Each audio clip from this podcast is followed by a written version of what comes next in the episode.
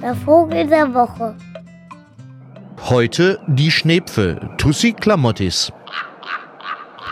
Der Winter ist usselig, der Schnee pappig und das Eis in der dritten Schicht unter der Matschepampe glitschig wie Crisco im Darkroom. Also Grund genug, schön daheim im Nestchen zu bleiben, dem Kamin beim Flackern zuzuschauen und den Winter einen guten Schneemann sein zu lassen.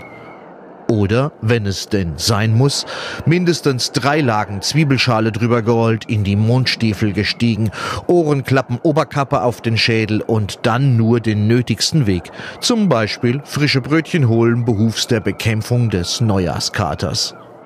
So macht sich der durchschnittliche Vogelfreund auf den Weg in die subarktische Wildnis, wohl durchdacht und mit sorgfältig berechneter Chance auf unversehrte Wiederkehr. Und Sie werden sich fragen, was hat das alles mit Vögeln zu tun?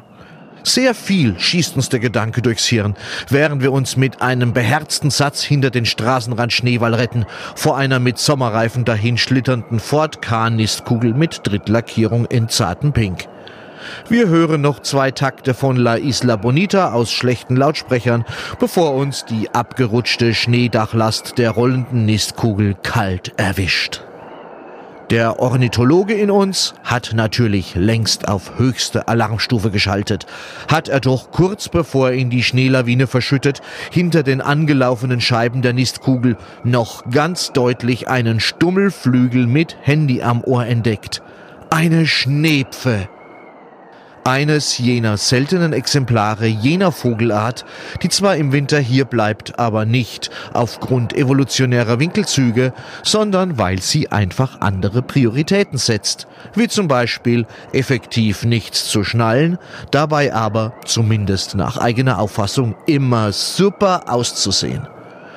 Und da öffnet sich schon die Nistkugel, kurz nachdem sie mitten auf der Straße irgendwie, aber doch genau vor der Bäckerei zum Stehen gekommen ist.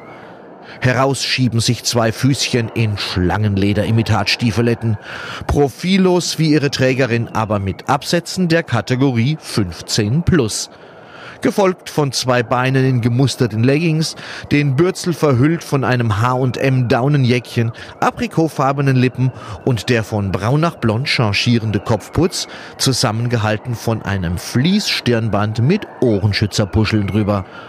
Und das Prachtexemplar der Schnepfe stöckelt über Eis und Glitsch, bis es sich nicht mehr an der Autotür festhalten kann. Legendär dann der Bruch im Absatz, das H&M-Jäckchen in der Matschepampe und der Balzruf der Schnepfe durch das immer noch ans Ohr gehaltene Handy.